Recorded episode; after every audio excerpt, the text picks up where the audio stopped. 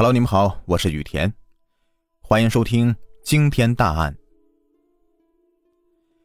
一九九二年的七月九号早晨的五点三十，山西省长治县西山公园动物饲养员呢，进到熊山的投喂室之后，发现自己饲养的大黑熊呢，没有像往常一样马上奔过来。饲养员觉得有些奇怪了，按理说大黑熊饿了一晚上了，应该马上就扑过来的呀。但是大黑熊呢，却懒洋洋的躺在那里。饲养员走近一看呢，猛然间就看到这个熊山附近有一坨血肉模糊的东西。天哪，那是一具尸体！饲养员赶忙跑到外面去报案。警察赶到现场之后啊，他们将大黑熊赶走，进到熊山进行现场勘查，发现这是一具小孩的尸体。已经有一半呢被吃掉了，旁边还有他穿的背心和裤子都已经是被撕碎了。警察根据现场的情况开始分析了，有警察认为，这个孩子应该不是被杀死后再扔到熊山里的，因为熊啊它不吃死物。这个想法获得很多人的赞同，但其实这个里面有个误区，很多人都相信呢。当人遇到熊的时候啊，只要躺倒装死就会很安全，因为熊一般不吃死物。但是熊是杂食动物啊，吃东西从来不挑剔，无论是动物、植物，什么都吃。有时能咬死一头牛。这个熊呢喜欢吃活的动物，但是在饥饿时死的动物呢，它也吃。如果装死，也有被吃掉的危险，所以啊，遇到熊装死是不安全的。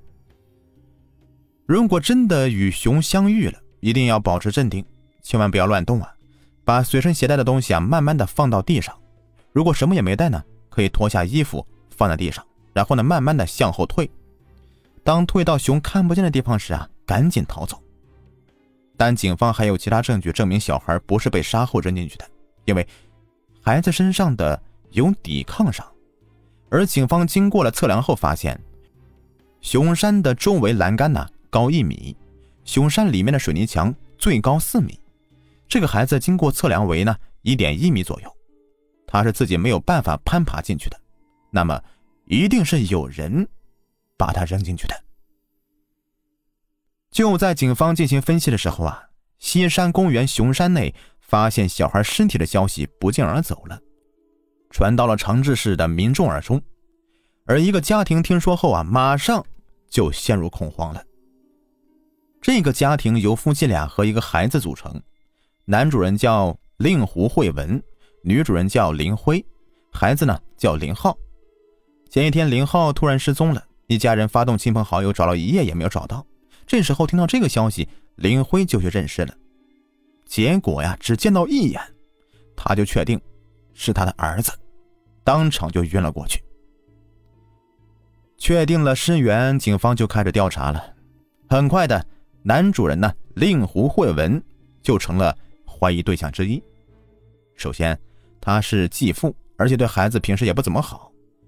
这根据周围人的描述啊，说他这个人呢是心胸狭隘、极端自私。但警方觉得这些特点呢，很多人身上都有，不能作为证据。而且，林慧的父母也在本市，很有可能呢是他们的仇家所为的。警方决定。展开大范围的排查，在排查过程中，其他的嫌疑人呢却陆陆续续的被排除了。警方将视线重新的聚集在了令狐慧文的身上，但仔细的一分析，又觉得不像，因为令狐慧文呢在林浩失踪遇害的这段时间呢，都表现的非常正常。孩子的妈妈林辉已经是状若疯癫了，而令狐慧文却没有，只是比较焦急。这很符合他继父的身份呢。而在询问他当天的活动轨迹时，他也是回答的很从容，将当天的活动啊交代的很清楚。而在时间上又基本对得上。警方分析认为啊，他如果回答的特别准确，那反而有问题，因为谁也不能看着时间呢记录自己的行程，所以令狐慧文的嫌疑又逐渐降了下来。但警方的核心领导层经过研究啊，却决定仍然将令狐慧文作为重点嫌疑人。为什么呢？那就要看看他的背景了。令狐慧文，男，三十四岁，是当时少见的高学历人才。一九八二年毕业于山西农业大学，此时是长治下属郊区的一位科协干部。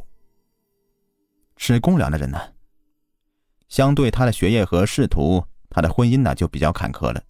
他的第一个老婆是工人，结婚后啊，好几年没有孩子，两人都非常着急。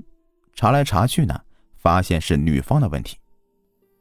没办法之下，两人选择保养一个孩子。起初两人还行啊，过了一段时间呢，令狐慧文的心里啊，慢慢的就不平衡了。当时人的观念都比较封建，所谓不孝有三，无后为大。何况令狐慧文呢，不但没有儿子，连女儿也没有，自然是不甘心的。一来二去的，两人终于是分手了。其实啊，他自己的条件也不是特别出众的，他相貌个头都一般，只是工作比较好。离婚后啊，就不大容易找到未婚的女青年了。过了两年呢，经人介绍，他就认识了林辉。林辉是医学的大学毕业生，自己有个孩子，就是九岁的林浩。林慧的婚姻生活也是比较不幸的。她和前夫结婚后啊，感情还行，但由于长时间的分居两地，感情出现了问题。一九九零年的六月份，两人离婚了。离婚时啊，两人商量好了，如果离婚后林浩随父亲姓，男方每月提供二十元的抚养费；如果改姓，就不提供抚养费了，断绝父子关系。结果林辉一狠心呐，直接给孩子改姓林。断绝关系。林辉和令狐慧文经过一段时间的相处啊，两人结婚了，婚后生活也很幸福。很快的，林辉就怀孕了。可这时候出现问题了，林辉已经有林浩这个孩子了，如果再生一个的话，就是二胎超生，所以必须要堕胎。可令狐慧文呢不干了，他离婚后再婚就是为了自己有个孩子。现在没有孩子，那我当初离婚再结婚干嘛呀？他就去申请二胎指标，但当时的二胎指标申请非常困难，只有少数民族和华侨才能够有名额，普通的汉族人呢是没有资格的。分析到这儿，警方认为，令狐慧文有强烈的作案动机。只要林浩不在人世了，他的孩子不就能够生下来了吗？而且最重要的是啊。令狐慧文和林辉才有家里的钥匙，其他人没有。而林浩是被反锁在家里的，如果没有钥匙，是没有办法出门的。据此，警方决定进一步的进行调查，并且搜查了令狐慧文和林辉的家里。在令狐慧文经常使用的一个大衣橱的下面，发现一个黑色手包，里面有林浩的一件小 T 恤。而这件小 T 恤呢，是林浩出门必然要穿的一件衣服，而这个手包上面有令狐慧文的指纹，这就让证据形成一个闭环了。由此，尽管他是百般抵赖，但仍然是无法自圆其说了。而警方将他当天活动轨迹再次进行梳理时啊，就发现他有一个小段的作案时间，虽是很紧凑吧，但是足够的完成谋杀了。令狐慧文在警方强大的攻势下，终于交代了自己的犯罪事实了。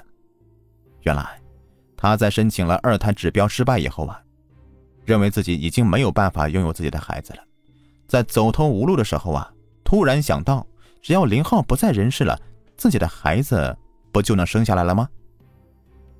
一旦有了这个想法，他就开始紧锣密鼓的策划了。他认为。如果要想杀死林浩，最好是活不见人，死不见尸。这死后抛尸呢，显然是被容易发现的。那么，怎么才能做到活不见人，死不见尸呢？他想到长治公园里的野兽了，他马上去公园进行了实地考察。经过比较，他认为公园内的大黑熊呢比较合适。首先呢，熊吃肉，而且黑熊食量惊人。他搜集资料后计算得出，黑熊的食量足够将小林浩完全吃掉。得出这个结论以后，他就开始进行了具体策划了。他先去看看公园什么时候有人多，什么时候人少，黑熊啥时候进食。接着，他开始计时，看看从家里面到公园需要走多长时间。作案之后啊，回家需要多久？这时候呢，就看出他的高智商就派上用场了。当天呢，他回到家中，骗林浩说呀，说要带他到公园去玩耍。小林浩呢，就跟着他来到公园了。当令狐慧文呢，就发现熊山周围没有人时，他马上将林浩抱起来扔到了熊山里。听着林浩在熊山里面撕心裂肺的嚎叫声，令狐慧文却头也不回的离开了。等回到家中啊，他装作没有事一般，还帮忙找寻孩子。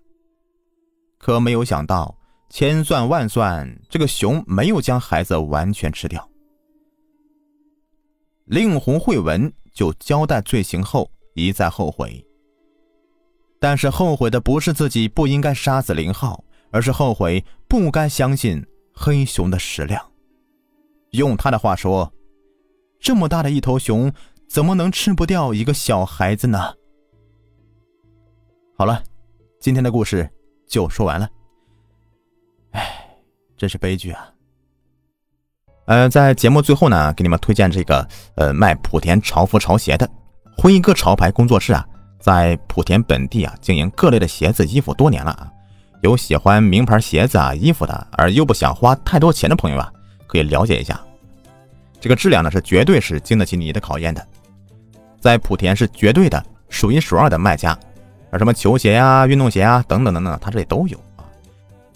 微信号是幺七六八八七六五四七零，这买不买没有关系啊，可以过来瞧一瞧看一看。微信号是幺七六八八七六五四七零。感谢你们的支持。好了，我们下期再见，拜拜。